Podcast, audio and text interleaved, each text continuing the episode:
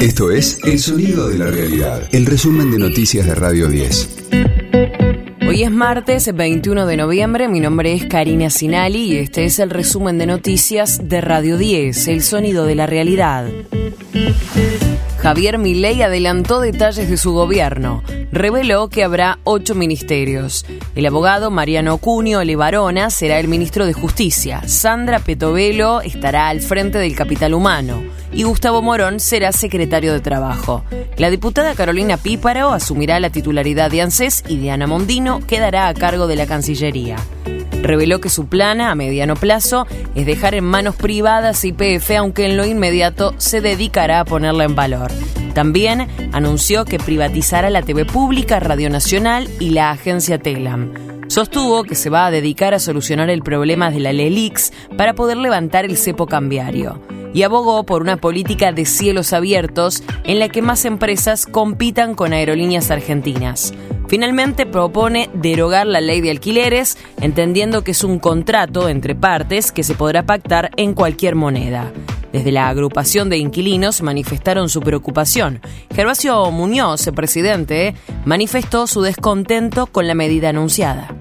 La verdad que la ley de alquileres es una ley en permanente discusión y las consecuencias de eso es que el mercado inmobiliario haga lo que se le antoja. Obviamente con la declaración del mercado inmobiliario ya suspendió la firma de los contratos, esperando que no haya ningún marco regulatorio, que sería eso la derogación, que les permita hacer y deshacer lo que se les antoje, obviamente perjudicando muchísimo a, a los inquilinos y a las inquilinas. Las consecuencias son dramáticas y para todos además. De lunes a viernes, desde las 6, escucha a Gustavo Silvestre. Mañana Silvestre. En Radio 10. Desde las 21.30 la selección argentina visita a Brasil por las eliminatorias. El clásico de Sudamérica se jugará en el mítico Maracaná. El conjunto conducido por Lionel Scaloni llega golpeado por la derrota ante los uruguayos.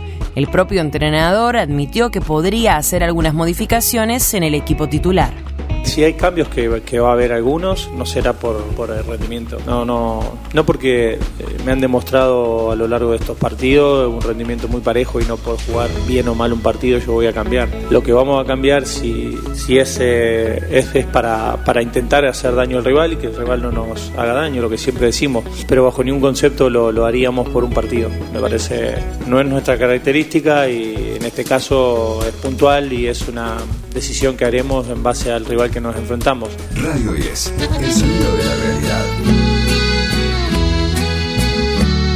León Gieco celebra sus 72 años con un nuevo tema.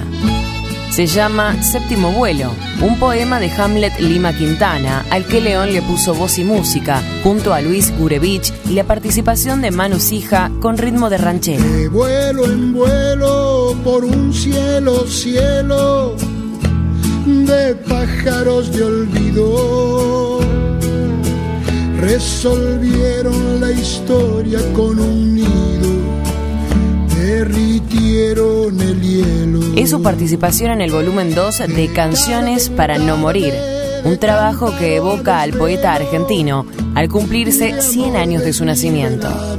Son temas inéditos, nunca grabados antes por distintos artistas como Teresa Parodi, Víctor Heredia, el dúo Coplanacu, Peteco Carabajal y otras figuras de la música folclórica argentina. Que fue del cuerpo con su propio peso,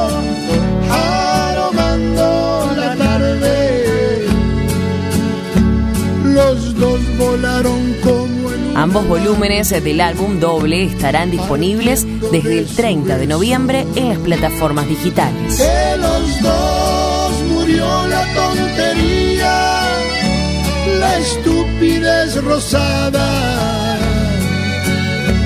Y el mundo fue otro mundo en su mirada, un mundo que nacía.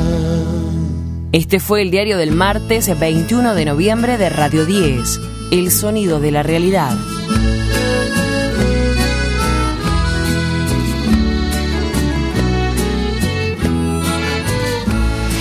El resumen de noticias de Radio 10. Seguimos en redes y descarga nuestra app.